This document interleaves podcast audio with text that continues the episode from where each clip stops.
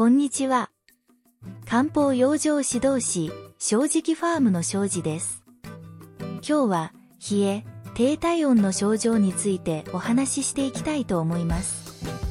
どうぞよろしくお願いいたします。体が冷えるといろんな症状が出ます。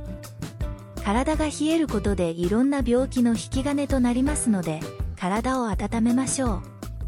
そして、暖かい状態がキープできる体質を作る食生活を目指しましょう。症状。年中手足が冷たかったり、平熱が35度台などと、冷え性や低体温で悩む人が増えています。低体温は、消化不良、不眠、肌荒れ、関節痛、月経異常、不妊症、ひいては脳卒中、癌の一因となるとされています。特徴。全身をめぐる血液のおかげで私たち人間の体は一定の体温が保たれています。しかし運動不足やストレス高カロリーの食事や過食によって血液がドロドロになって流れづらくなります。そのため末梢の血管まで血液が行き渡らずに手足の先が冷えてきます。お血体質はその状態がさらに加速し血の巡りが悪くなって体が冷えます。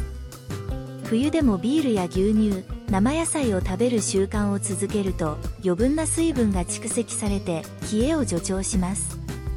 脾胃腸などの消化器系の働きが低下すると十分に食べ物が消化吸収されず体を温めるエネルギーを補えず体が冷えてしまいます。どんな食材が有効か。体を温める温性の食材を積極的に摂りましょう。人参、かぶ、ネギ、生姜、しそ、ニンニクなどです。次第に体の冷えは改善され、暖かい状態を保つようになります。さらに、水分代謝を整える食材や消化器系の働きを活性化する食材を合わせて摂ると、より効果的になります。逆に、体を冷やす食べ物は避けるか、しっかり火を通して食べましょう。主にトマト、きゅうり、ナスなどの夏野菜は NG です。おすすめ食材まとめ。しそ、にんにく、人参、黒豆、うど、かぶ、生姜、玉ねぎ、菜の花、ニラ、ネギ、パセリ、みょうが、よもぎ、らっきょう、ゆず、エビ、サンマ、鶏肉、豚肉などです。まとめ。